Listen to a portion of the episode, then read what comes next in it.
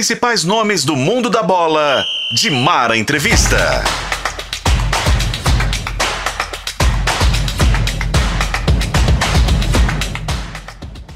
Olá para você que está aí na FM O Tempo, no canal O Tempo, nas plataformas digitais de O Tempo e O Tempo, claro, é, chegando para você com som e imagem sempre.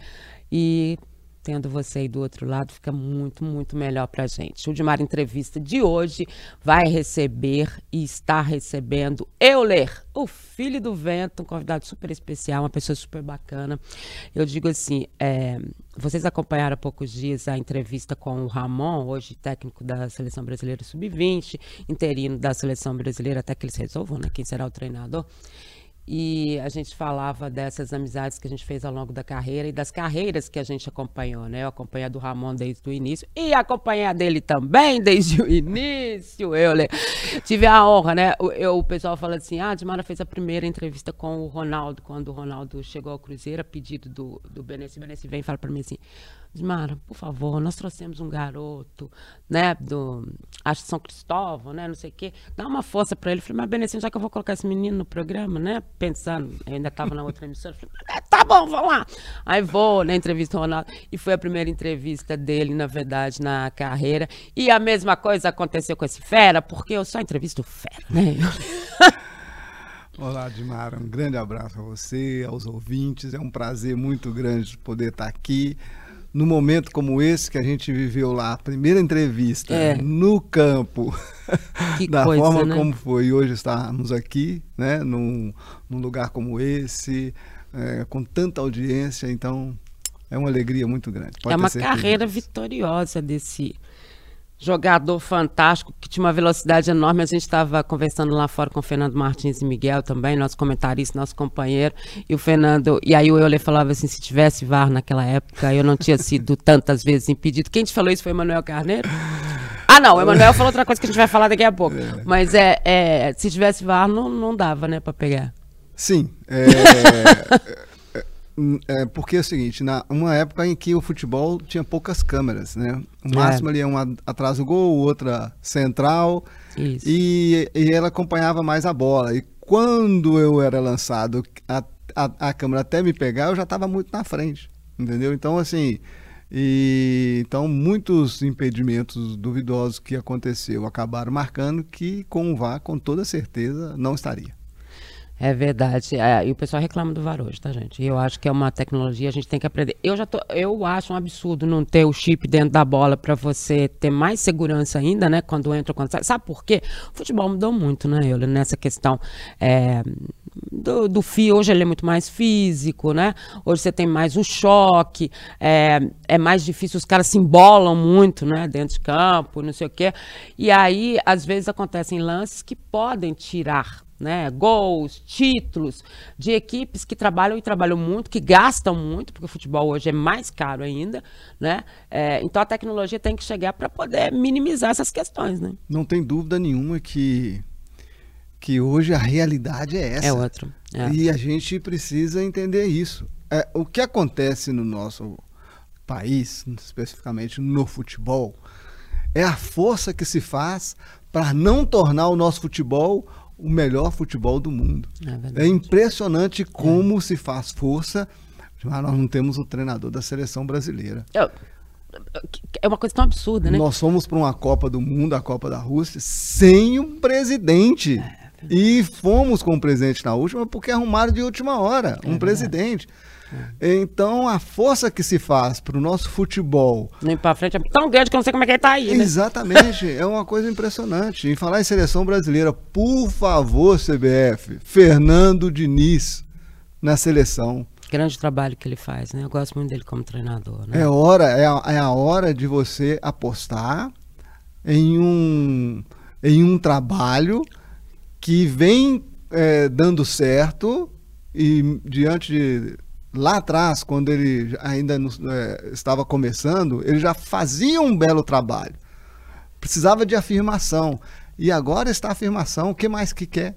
Para que o Fernando acha que é, essa história de treinador estrangeiro, você tem alguma restrição? Você acha que a seleção brasileira não pode ser treinada por um estrangeiro? Eu acho que não.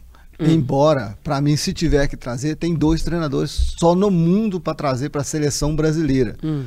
Porque conhece jogador brasileiro, sabe trabalhar com jogador brasileiro, ama jogador brasileiro e faz a diferença do seu clube com o jogador brasileiro, que é o Guardiola e que é o Ancelotti. Sem dúvida nenhuma seriam os dois. Never, né? Seriam os dois. Fora isso, me desculpa, não tem que trazer nenhum treinador estrangeiro.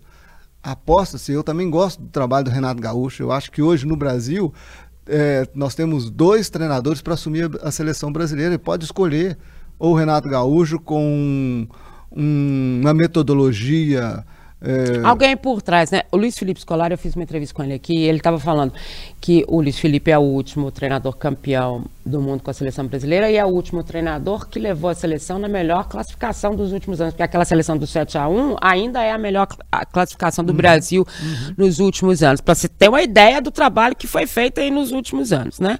É, então, é, eu, ele falava sobre essa, essa questão de treinador de fora, ele falava assim, Mara, é, se, se, for brasileiro, tem que ter um ou, uma outra pessoa. Como ele formou dupla com o Parreira, como ele formou dupla com o Zagalo, que estavam lá ajudando sempre, como o Parreira tinha dupla com o Zagalo. É, porque é, não dá para ficar sozinho. Ele falou: olha, as, as pessoas, é, você precisa ter um outro cara mais experiente para te ajudar. Se eles fizerem isso Vai dar certo um cara daqui. É preciso ter isso. Para o treinador ficar mais focado só naquilo que ele faz ali, o outro que, né, experiente, conversa, tira dali outra coisa, para deixar o treinador trabalhar. Porque a impressão que se dá sempre é que arruma uma metodologia maluca, né? Adoro o Tite como pessoa, acho ele um cara fantástico. Gosto também dos times que ele formou. Aquele Corinthians dele, que foi campeão do mundo, era um Corinthians fantástico de ver jogar, né? Com uma parte ofensiva, uma parte defensiva. Mas eu acho que foi é muita coisinha, né? É, que acabou fazendo o que, o que fez, né? Você é, pensa diferente? Não, perfeitamente. Eu, é, eu falei, eu citei dois uhum. É, para a seleção brasileira, Renato Gaúcho. Eu adoro o trabalho e, do Renato. E o Fernando Diniz. E não tem dúvida que tem que ter alguém ao lado de qualquer um dos dois. Os dois juntos não dá certo. Ah, não! Então eu apostaria num Fernando Diniz com o Murici Ramalho Sim. ou um Renato Gaúcho com o Filipão. É, pode ser. É, pode Entendeu? ser. Eu, Você trabalhou com o Murici? Oi? Você trabalhou com o Murici? Sim, trabalhei com o Murici na época que eu fui para São Paulo. Ele era auxiliar do, do Tele. Do Tele e depois fomos campeões paulista com o São Caetano. Aí ele já é técnico. Ele como treinador. É sai o Tite e chega o Murici Ramalho. É. Entendeu? No São Caetano. Você é. vê, né? São Caetano. E a gente está vendo ele agora. O, é. O é. Mas com um time massa que a gente tinha também. Não, né? time massa. O São Caetano, aquele trabalho que ele fez foi muito bacana, né? A gente vê hoje e fala assim, meu Deus, né? Então não tem dúvida. concordo com você, é um trabalho duplo, entendeu? E em que você precisa é, ser bem específico, bem perfeito nesse ponto dessa escolha aí desses dois. Para mim, essas duplas aí daria certo. Você acompanha futebol e é bom de palpite? Então tem que conhecer KTO.com, isso mesmo. A KTO é o melhor e mais seguro site para você apostar e se divertir. Tem os campeonatos estaduais, Copa do Brasil, Brasileirão, Libertadores, Champions League, ou seja, tem tudo. E várias outras modalidades, claro, além do futebol. E lembrando que na KTO, 2 a 0 é goleada. É isso mesmo. Se o time que você apostou abrir 2 a 0 a KTO paga na hora com o ganho antecipado. Faça seu cadastro KTO tempo.com e utilizando o cupom O Tempo, você tem 20% de bônus no primeiro depósito. Isso mesmo. Usando o cupom O Tempo, você tem 20% de bônus no primeiro depósito. Deixe os seus palpites na KTO.com, onde a diversão acontece. Vamos às histórias, Vamos às histórias. Porque ele, o Euler ele tem títulos e títulos em todos os times que ele passou, né? Tem uma história belíssima no Atlético. Começou no América, que foi onde ele deu essa primeira entrevista para mim. É, o América, como time de formação, é imbatível, né, Euler? Na, na, no trabalho. Hoje a gente vê pouco, mas já tem jogador, já aparece, já vai, né? Tem o, o menino mesmo, Arthur, agora, né? Que foi negociado. Esse trabalho de base do América é um trabalho fantástico, né? Sempre foi, Sempre a vida foi. inteira mas por causa do, uh, do profissional. Sim. Por causa da metodologia que foi implantada no, no clube, onde adotou-se que futebol de base, o atleta em destaque sempre terá a sua vez. Né? E, e essa transição, essa transição do atleta da base para o profissional sempre foi muito bem feita. Hoje está pecando. Pecando um pouco por quê? Porque você tem um treinador no profissional que não é adepto a jogador de base. Ele sempre com jogador mais experiente, jogadores contratados com mais experiência, tem as suas escolhas, isso sem dúvida nenhuma. Mas a minha visão é... Ele não pode perder esse trabalho. Não pode. O clube não, tem que mostrar para o treinador que isso é a metodologia do clube. E quando eu levo uma proposta para, é, para o clube para ser técnico, uma desses dos requisitos, um dos fatores é, é, saber da história do clube e dos objetivos do clube. E o América sempre teve como objetivo revelar base. jogador, é. a base do, do América. E agora com o Arthur, e um para mim que ainda é melhor, que é o Adson. Infelizmente machucou, machucou, mas eu, quando cheguei de volta ao Brasil ano passado, eu comecei a acompanhar o Sub-20 do América e já cobrava esse garoto já fazer a transição. Transição porque o futebol hoje tem uma mudança muito grande física e, e ele, para mim, estaria pronto para ser titular do América, mas que teria que fazer um, um trabalho específico de ganho de massa para que ele pudesse chegar. Para questão física mesmo, né? E essa trajetória, essa, essa passagem também do, da base profissional, ela envolve um trabalho psicológico. O América sempre fez isso muito bem. Não sei se é porque os meninos sempre treinaram ali muito próximos, né? Ou chamava muito o pessoal, até para uma necessidade do América mesmo. Hoje uhum. ele está num outro patamar que tem um nível de exigência também que a gente sabe disso. Mas o, o parecia, não sei se você entendia assim também, mas o, o jogador do América parecia que ele já vinha pronto da base, né? Porque você tinha. Não sentia nada no jogo. É isso que você falou. Você tinha esse trabalho muito muito firmado dentro do, do América, do, do, dos treinos do profissional com juvenil, dos treinos profissional com juniores, entendeu? E, e, muitos treinos, muitos treinos. Então você já estava mais preparado, você já ficava. Hoje, lógico, é diferente, se treina muito menos a parte coletiva do que naquela época. Então, essa mudança. Muito tático. Hoje, mas né? há que se ter um trabalho é, visando o, o atleta em potencial. O atleta em potencial para ser é, profissional do América, ele tem que ter esse trabalho toda semana. Leva e busca para ele jogar. Leva para o profissional, ele vai viver tudo do profissional, vai fazer o trabalho do profissional e volta para os juniores para poder para poder jogar. Se ele não jogar lá, ele tem que jogar aqui. Obrigatoriamente tem que jogar aqui. Porque precisa-se de minutos, precisa, fazer, precisa jogar. Entendeu? Então eu não posso levar um atleta para o profissional e aí ele não é convocado, passa o final de semana em casa, entendeu? E volta na semana que vem para treinar. Não, não é assim. É o trabalho que Você tem vai que ser diminuindo a vontade do menino também. Exatamente. Né? E você não prepara e ele. ele, e ele né? perdendo aquilo que é mais precioso, que é a competitividade. Entendeu? Se ele, sem competitividade, ele não vai evoluir. Bom, você vem para a base, faz a base do América e vai para o Atlético, né? Qual que é a dimensão de chegar num clube como você chegou do Atlético e, e virar o ídolo que você virou, né? E, e, ganhar o nome e filho do vento, né? Todo mundo sabe disso. E como é, como é que foi essa transição para você? Na verdade, Mário, eu te, tive uma transição antes, que foi do América para o São Paulo. Né? Ah, você foi primeiro para o São Paulo? Eu não lembrava disso, não. É, eu vou. Ah, não, foi mesmo. É. Foi, mas não foi só você, não. Foi quem mais com você? Não, na São verdade, Paulo. o Palinha e o Ronaldo lá saiu um ano e eu e saio você no, sai no outro, no ano São Paulo, é verdade. Isso. A pessoa que perdeu a memória nesse E pedaço. aí era assustador, né? Você sair... Não, ele foi parar no São Paulo, já é. era o Tele, né? Isso, com o Tele é. Santana, um sonho. Nossa, eu tava vendo os jogos, porque era uma época do São Paulo campeão mundial, você Verdade, cor, é. no Japão, então você é. ficava madrugadas esperando. Então você ficava vivendo isso, né? E como o meu nome sempre também surgiu e junto com o Ronaldo Luiz e o Palinho, eu vivia essa expectativa. Não saí, mas no ano seguinte Verdade eu vivi essa expectativa é. novamente. E aí eu dou esse salto, né? E aí vou para o São Paulo com o Tele Santana, Não foi só um treinador, para mim foi um pai. Exigente, né? É, quem não soube ouvir o Tele não se deu bem. Eu acho que essa é a palavra que define, porque uhum. a gente falava muito do nível de exigência dele, né, mas é, e bravo, né, muito bravo, né. Eu sempre conto para as pessoas que o Tele era muito engraçado, porque ele te tratava mal na coletiva, né? Ele tinha essa essa questão. Eu acho que eu aprendi com o Tele essa história de Ok, me tratou mal, tá tudo certo. Eu vou perguntando e vai virar matéria se ele me trata bem ou mal, né? Só que acabava o coletivo, ele virava e falava assim: E a família, tá bem? Me conta as coisas daqui, como é que estão? Sim. Eu falava assim, gente, é outra pessoa. E eu começando também na carreira, ela é. Hum, né, entrevistar o teleiro, né? Eu falava, meu Deus. Então, assim, a gente vai aprendendo a forma como conviver com o tele, né? Exatamente.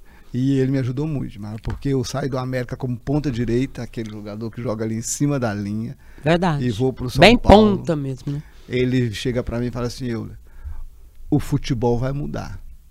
E você precisa mudar o seu jeito de jogar, porque senão você vai morrer. O futebol vai sair de um 4-3-3. E, e, eles falam que o Tele não sabia de tática, hein? Ah, não é. Eles falam isso. Eu não sei aonde que eles arrumaram essa história, né? Eu sou... É porque você vai falando tanto que vira verdade. Pelo amor de Deus. Eu sou prova disso. Ele é. me chama e fala assim, ó. Se você... E vai sair de um 4-3-3 para um 4-4-2. Tele Santana, que ano? É, isso foi em 94, né? 94. 94. E aí, se você não aprender a jogar de dentro para fora, porque eu jogava de fora para dentro, então, você, infelizmente, serão poucos os clubes que vão querer você. Hum. Entendeu? Então, é preciso mudar. E aqui nós vamos jogar, eu quero jogar com você e o Miller na frente.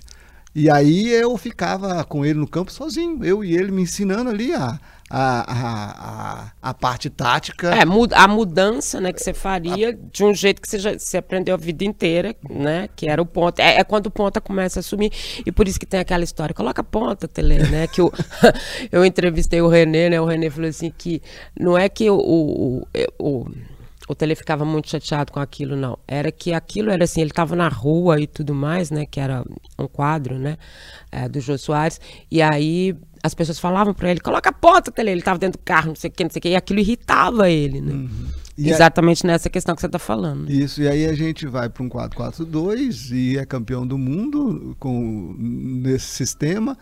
Depois o futebol ainda muda novamente para um 3-5-2, entendeu? Com a Itália campeã e aí todo mundo, né? é, todo mundo querendo imitar e o Lazzaroni, né, começou, Lazzaroni. foi técnico lá na Itália e vem para cá com, com esse esse sistema. E, agora, e aí depois volta novamente, agora uma mudança geral, né? Você jogando de acordo, a sua parte tática de acordo com a parte tática do adversário, é, é mais essa diversidade. Enfim, e aí o Tele me ajudou muito nisso. Então eu tenho o Tele como meu mestre e aquele em que eu vou é, é, ter como técnico é, seguir. Não só ele, mas outros também, claro, uhum. o Felipão, o próprio Levi Cooper. Acho que dá para poder pegar um pouco. Dentro do futebol, os acontecimentos do futebol, você acaba lembrando de cada um que, que te ensinou alguma coisa. Sim, e nessa, nesse papo que o pessoal viu com o Ramon, o Ramon cita muito o Enio Andrade, né? É incrível a gente dizer, né, do, aí vamos colocar Tele, Enio, né? O Tele que o pessoal falava que não era tático, o Enio que tinha uma visão do futebol de hoje, né? O Enio jogava como é hoje. A, quantos anos atrás, né? Você vê a importância desse treinador, que é muito difícil que um é, novo treinador ou, que, ou, ou quem está chegando agora não cite o Enio Andrade, né? É interessante essa, essa... Por isso que eu falo essa questão de história do futebol, né? É muito difícil entender hoje o que está acontecendo se você não conhece o passado. Né? Verdade. Se você não conhece o passado, se você não admira quem está atrás, se você não valoriza quem passou por você. É muito difícil. Ou ele está vindo da Espanha, né? Fez o, o, curso da UEFA que você fez. Isso, isso. Está se preparando e tal. E, e, lá me, me, ingressei ao curso, né? Eu já tinha feito os cursos aqui as do Brasil, licenças. as uhum. licenças do Brasil, e na Espanha por causa dos meus filhos, né? A Duda na ginástica rítmica e o Gabriel que já estava começando a jogar futebol. É, hoje parou, mas naquela época eu fui para a Espanha por causa dos dois. E falei assim, não, não posso ficar aqui na Espanha sem fazer nada. E me ingressei aos cursos da UEFA de treinador, né, as licenças lá da Espanha. E ano passado me formei na, na Pro, né, e volto para o Brasil com o intuito de poder ajudar o futebol brasileiro dentro da sua evolução. Eu só fico triste porque é, é, cada dia que passa você vê o Brasil andando para trás. Em todos os requisitos, em todos os, os, os requisitos dentro do futebol, o Brasil não consegue evoluir, não consegue dar um passo para frente. E eu fico triste porque, ao contrário de dar um passo para frente, está dando para trás. A começar com a questão da seleção. É, então, assim, mas eu tenho fé e esperança de que isso uma hora vai, vai mudar. Está chegando muita gente nova, vamos dizer assim. Né? A gente falou do Fernando Diniz, a gente pode citar o próprio Ramon, que é o técnico da Sub-20. A gente pode falar do Alex também, que teve a passagem pelo Havaí, você está chegando também. Você acha que a responsabilidade que vocês têm, que vocês que foram ídolos, é, grandes jogadores do futebol brasileiro, vocês acham que é possível que abra uma porta para vocês mesmo em termos de CBF? Eu não estou dizendo só no, na questão de treinador, não. Estou dizendo nessa cabeça que vocês têm, que eu conheço perfeito, as pessoas que eu, tô falando de gente que eu conheço, né? É, de mudar essa, essa história do futebol até a nível de presidência, de diretoria, porque eu acho acho muito estranho, ele vou, e vou te dizer, é, parece que o jogador brasileiro ele só descobre o que é ruim para ele quando a coisa acontece. Né? Qual é a interferência que o jogador tem na CBF? Nenhuma. Né? Quem é que faz o futebol? Uhum. Não é? Por isso é que eu vou ser sincero para você. É, no momento, no é momento, a expectativa e a esperança ela, ela é pouca de que o futebol nosso vai melhorar. E eu não e, e, e, e eu gostaria que pudesse olhar para os treinadores brasileiros guerreiros. Eu vou te explicar o porquê. Nós citamos, você citou aqui sobre o 7 a 1 Isso. do Brasil. É. Se eu, se eu voltar ali atrás no 7 a 1 eu vou lembrar que nós tomamos 7 a 1 para a Alemanha. Que daquele ano para trás foram mais ou menos 12 anos de preparação. 12 Quer dizer, a gente anos. só descobriu isso, né, gente? Porque eles deram o 7 a 1 no Brasil. Porque senão a gente nem tinha lembrado desse negócio. Porque o Brasil chega achando que ele vai, né? Uhul, né? Porque a gente só descobriu isso no, no quando Ex aconteceu, né? Exatamente. Então, mas não importa. Descobrimos ali. É. Aí você volta. 12 anos, o que, que eles fizeram? Uma metodologia de trabalho Sim. e uma metodologia de ensino. E apostaram nisso. E chegaram ali. E aí passa a nós termos, tomarmos 7 a 1 e, o, e a, me desculpa, mas a grande mídia sabia é, onde estava o problema, mas não colocou em pauta, entendeu? Da E mandaram e falaram que era treinador, que é jogador e precisava de renovação, isso e aquilo. Nós precisamos de organização, Dimar. Do nosso futebol.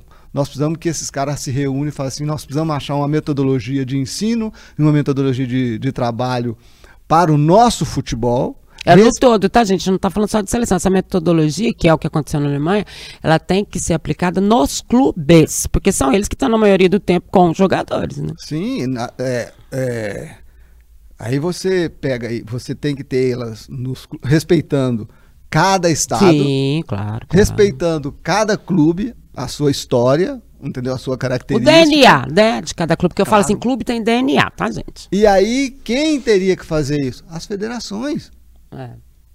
Começa lá em cima com a CBF, achamos, distribui para federa as federações e as federações fazem, aplica isso para os profissionais. Então nós, o que, que eu vou aplicar no nosso futebol hoje? Eu tenho todo um estudo da Europa onde 80% é a parte tática. Você estuda a parte tática, tudo dentro da parte tática. Mas o brasileiro quebra qualquer tática. Pelo talento. Quebra pela individualidade, é. pelo talento, até mesmo pela indisciplina. Também. É uma indisciplina tática, mas que leva muito. né? É o que encanta todo mundo, né? Você vai para um, um, um futebol europeu, você vê que 90 minutos 70 a 80% deste tempo, você vê nítido a parte tática sendo implementada naquilo que ele começa e termina um jogo. Às vezes o treinador começa num 4-4-2, você vê isso em todos os. De 15 em 15 minutos dentro do, do jogo, você vê isso. No a mudança, futebol né? brasileiro, não. É. Futebol brasileiro, você começa num 4-4-2, aí daí 10 minutos você vê claramente um 3-5-2, aí você já muda para um 4-3-3. Aliás, ninguém gosta de ter aqui, né, jogador que não consegue fazer, né, esse giro ou essa, essa mudança é, tática dentro do jogo, né? Ou seja, não é apropriado. A, a transformação mesmo, né, dessa questão, quando você tem um treinador que chega aqui e fala assim, não, eu tenho que ser com três zagueiros, a gente dá de exemplo o próprio Cudê no, no Atlético, né? A mudança do sistema tático dele em relação ao que o Atlético jogava com o Cuca, né? Como que demorou para o pessoal entender qual era o esquema, né? E, e o Atlético né, fazer alguma coisa em relação a campo. A gente lá e falava, meu Deus do céu, o que, que, é isso? Que esquema é esse, né? Porque é exatamente isso, né? Mas o Cudê chega no Atlético e parece que ele não sabe a história do Galo. Ah, mas a gente falou isso muito. Parece que ele não é. sabia a característica do Atlético. É. Entendeu? Tanto que a, a, vida inteira o Atlético jogou com extremos, com pontas. É da história do Atlético. É da história né? do Atlético. É. De repente, os pontas somem tudo. É. Vai embora. Cadê o, o, os jogadores de beirada do Atlético? não tinha. E ainda nós temos um que é o, na minha opinião, o Ioran, que joga para dentro, para dentro, para dentro. dentro. Pra... Enfim, então, assim, nós precisamos urgentemente organizar o nosso futebol. Senão, nós vamos cada dia mais ficando para trás. É, bom, quem está falando tudo isso é o Euler, né? campeão de Libertadores, campeão brasileiro, principais times do Brasil, Vasco, Palmeiras, Atlético, que mais? São Paulo, depois teve uma passagem no Japão também, né? E depois volta e encerra a carreira no América. Encerra no América. É, esses clubes todos, esses treinadores todos, né? É, o que que ficou disso tudo? De um futebol, e a gente comentava isso lá fora, eu sempre digo, né? É, na, na época em que o Euler jogou e tudo mais, você tinha aqui os melhores, né? Uhum. Porque eles não tinham ido para a Europa. Então a gente está falando né, de títulos conquistados, tendo aqui os melhores, de grandes times. O Fernando Martins Miguel até lembrava, né? Era muito difícil. Você pegava todos os times do brasileiro, né?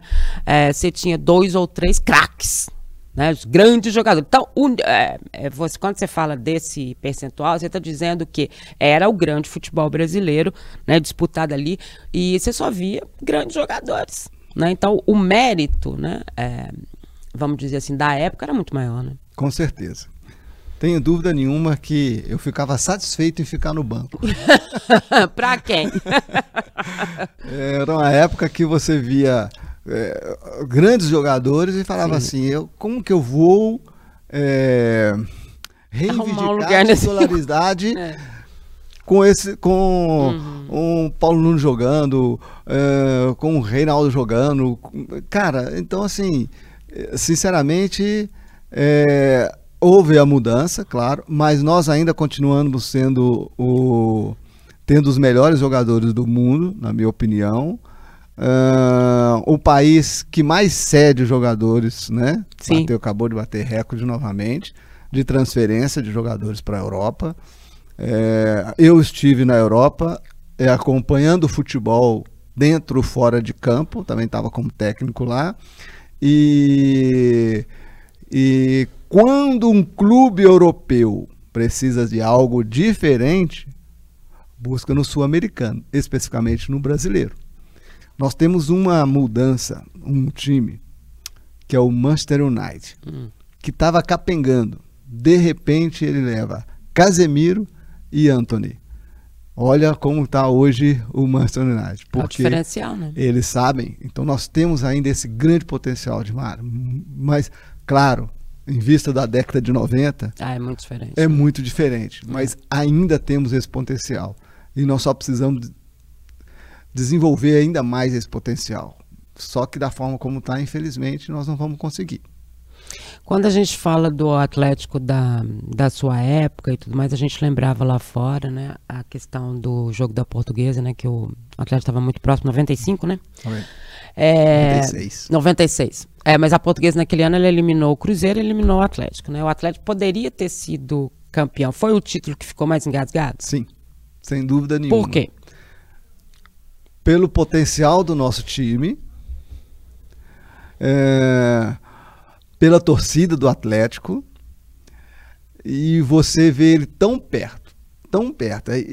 a, nós jogadores, jogadores, nós tínhamos esse título na mão. A gente sabia que a gente tinha esse potencial para poder conquistar aquele título. E, e esse jogo da portuguesa, meu Deus. Nossa, Deus. E assim, foi o jogo. Infelizmente, na minha opinião, pelas falhas do, do Tafarel. Né? Tafarel era o goleiro do é, Atlético, gente. Sem dúvida nenhuma. Mas coisas que acontecem, ainda mais nos grandes goleiros, né? O Tafarel, para mim, ainda, ainda dos ah, que é, eu vi jogar, é o melhor jogador, o melhor goleiro. Porque o Tafarel é uma coisa de doido a gente treinar com o Tafarel. Ele não pulava.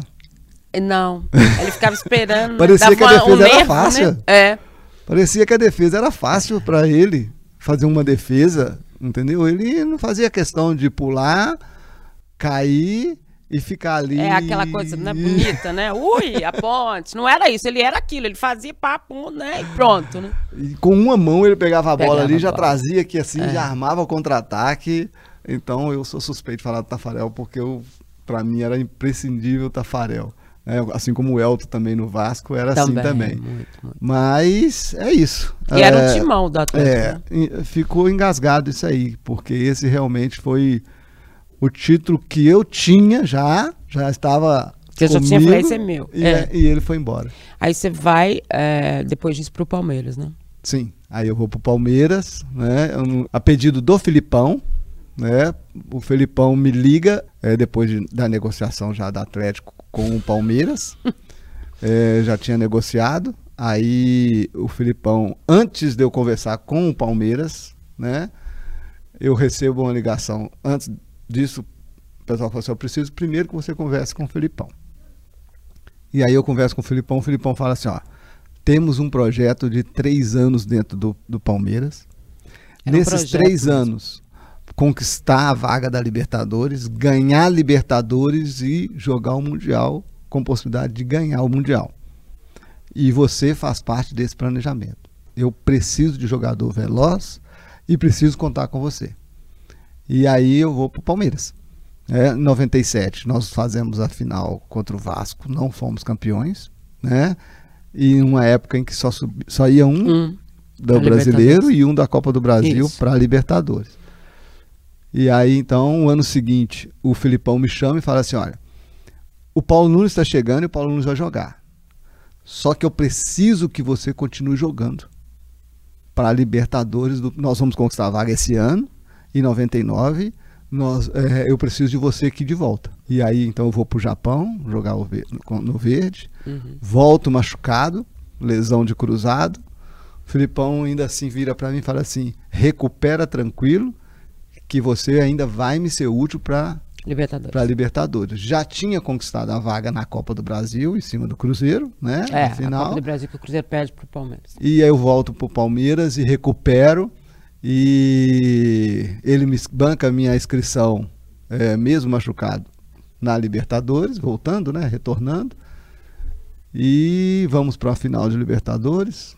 Uma coisa até curiosa, de, assim, de bastidores, muito interessante porque na final, eu entro na final, é, ganhamos de 2 a 1 um, vai para os pênaltis, mas o Alex saiu do jogo, o Evaí foi expulso e eu entrei no lugar do Arce. São três cobradores de pênalti. É, Arce, né, lateral, que hoje Os é treinador três também. Os principais cobradores de pênalti está fora. E a gente vai para uma, uma, uma, a decisão. uma decisão nos pênaltis. E na escolha eu não estava dentro. Você não estava? Porém, o Paulo Nunes chega no Filipão e fala assim: Olha, eu não quero bater.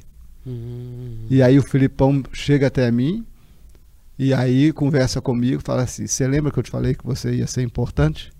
Essa é a hora. Você bate o pênalti? Eu falo, bato. E ainda bati o quinto ainda. Foi. E aí eu bato, o Zapata erra e a gente é campeão. Então, assim, são histórias, entendeu? Que hoje não vai acontecer. até arrepia, né? Ele fala assim, Alex saiu. Aí eu, o grande Alex passou pelo Cruzeiro, ídolo do Palmeiras também. Aí ele fala, ah, o Arce foi expulso. grande Arce, figura maravilhosa também o Arce, Nossa, né? espetacular. Nossa senhora, passou por uma situação, né, no, no último ano, né, é difícil, né, com a morte do filho dele, uhum. mas é, de uma, de uma, ele, a esposa, pessoas maravilhosas, né, que eu tive a chance de conviver também, cara fantástico, Alex, que todo mundo sabe da minha relação com ele de amizade, né, é, e você fala os nomes, né? O próprio Paulo Nunes, que é meio maluquete, mas também é um cara muito bacana, né? De convivência Demais, e tal. Você vê como é que jogava a responsabilidade. Porque hoje a gente fica assim, mas os caras ficam, né? Você vê que os caras ficam meio assim bater o pênalti e tal. Olha como que o Luiz Felipe faz para te dar a responsabilidade do pênalti. Eu não te falei que isso ia ser importante. Quer dizer, ele te enche de possibilidades, uhum. né? Uhum. Não é falar assim, gente, vai lá porque o outro não quer bater.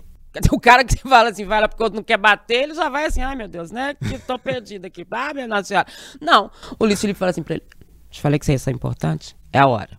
Você foi pra lá assim, sou eu. Né? E foi você, né? E foi o último planejamento que eu participei.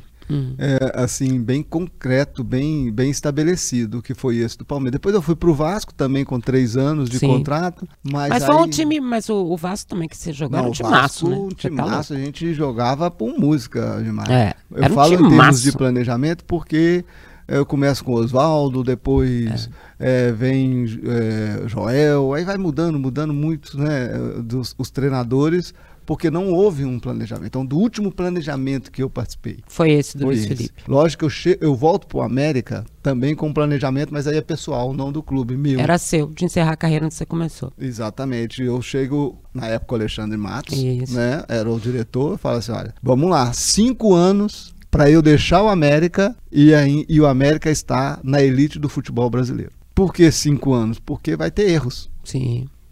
Nós vamos ter acertos, vamos ter erros. Mas o que eu puder fazer dentro e fora de campo para eu encerrar a carreira não com a América na terceira divisão, na segunda divisão do Campeonato Mineiro, mas com a América na elite do futebol brasileiro, tudo que eu puder fazer, eu vou fazer. Tanto dentro de campo, que eu ainda acho que eu posso ajudar dentro de campo, quanto fora de campo. Por passar por esses clubes passar pelos grandes clubes e aprender muito nos grandes clubes e agora trazer para dentro trazer para quem te ensinou, né? Para quem te deu oportunidade. Exatamente. Por isso que há uma confusão. Eu sempre fala, você é atleticano ou americano, você tem que decidir. Eu não tenho que decidir. Eu sou americano é, e sou atleticano, porque eu não posso ser ingrato com nenhum dos dois. Sim. Entendeu? O América foram 11 anos. A dentro história desse clube. Sua, né? Início e fim o América, o Atlético, a torcida do, do Atlético me recebeu Carinho de forma você, né? espetacular. Eu, o meu apelido, né, uhum. foi cantado pela torcida do América, do Atlético. É.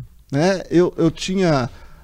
É, o apelido a... foi no, no, São Paulo? Não, o apelido foi no América. Ah, foi no América já. Desde é. o América já vinha ele. Mas a torcida cantava de um jeito, né? Hum. É, era Euler, né? Hum. E eu venho pro Atlético com um corinho da torcida do Atlético, fez um corinho com ah, o nome musiquinha. e o apelido. Entendeu? E isso ficou marcado. Ô, gente, e... eu tava lá, tá? Mas é que é difícil de lembrar de todo mundo, de todos os cores, de todas as torcidas, de todos os times mineiros, porque eu fazia todos. E assim, é, então eu não pensava duas vezes em dar um carrinho a mais, entendeu? Em, em ajudar, em voltar. E é, é aquela coisa, né? No Atlético você tem que demonstrar pelo menos uma característica: raça. É. Raça, e muita raça. E isso da minha parte não faltou. Em agradecimento à torcida do Atlético, ao Clube Atlético Mineiro, a tudo que aconteceu comigo dentro do Atlético. Então não, tem essa, eu sou 50% dos dois. Olha aqui, você tem uma. A gente já vai caminhando para o final, mas é, tem uma uma situação com o Atlético. Eu até te perguntei, você comemorou aquele gol, né? É 97 que você faz o gol pelo Palmeiras Sim. no Atlético, né? Uhum. No Tafarel, né? No Tafarel. Aí você falou, comemorei. Hoje, to, hoje é, jogadores, né? Às vezes eles saem e vão para outro. Eu, vou ser sincero, eu acho que tem que comemorar. Mesmo que for contra o clube que você tem história e tal. É o seu gol, é a sua torcida. Como é que você vai fazer isso com a torcida que você tá no, naquele momento, né? É, e você falou que comemorou, né? Comemorei, com muito respeito, comemorei junto com a torcida do Palmeiras, entendeu? É, assim como em 94, ó, desculpa, em 2004, 2004, eu no São Caetano, uhum. eu pedi aos dirigentes do São Caetano para não jogar contra o Atlético.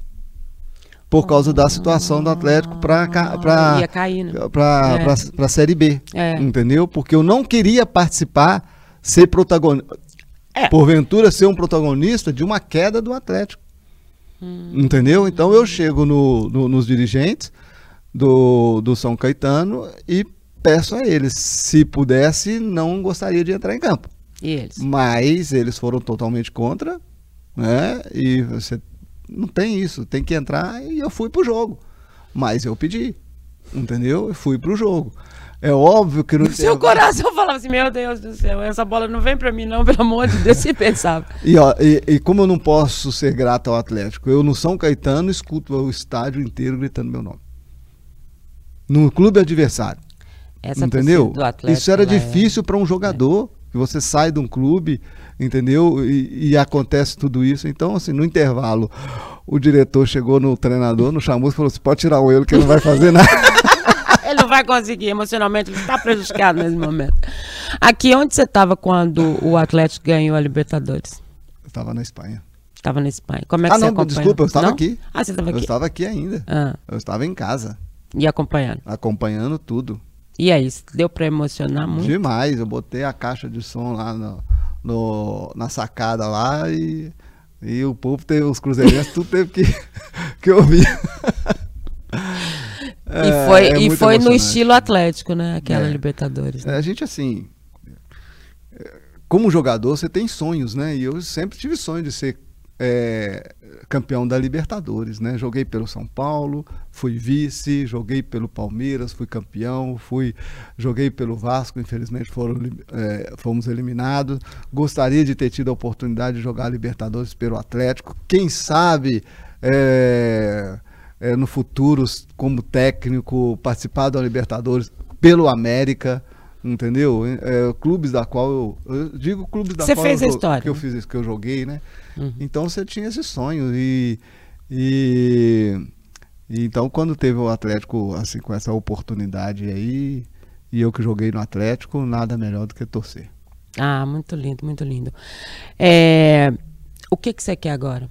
É ser treinador? Sim, Esse é o caminho? Meu alvo é isso. Eu me preparei, né? Desde quando eu parei uh, de jogar, eu até recebi é, assim, reuni com o pessoal da América quando eu parei, eles me perguntaram o que eu queria, recebi as portas abertas do América para fazer essa transição, mas eu gostaria, eu conversei para eles que eu, meu alvo era dar um tempo para minha família, eu queria participar de eventos que você como jogador e na escola festinha da família né, Ou, né acompanhar mais perto né? é então eu falei eu três, quatro anos eu vou dedicar à família. Depois eu vou me preparar para ser técnico, que era o meu sonho. E nesse tempo eu comecei a me preparar, né? Depois desse tempo eu comecei a fazer a licença, as licenças aqui no Brasil. Aí eu tive, um, quando eu ia começar como técnico, eu tive essa transferência para a Espanha por causa dos meus filhos, né?